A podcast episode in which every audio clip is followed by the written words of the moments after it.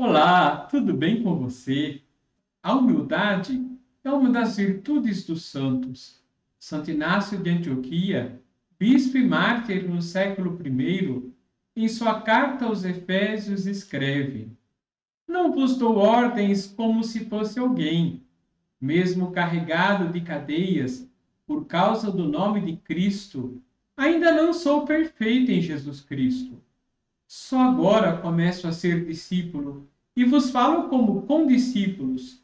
Eu é que deveria ser ungido por vossa fé, exortações, paciência e serenidade. Um bom e santo domingo para você e sua família.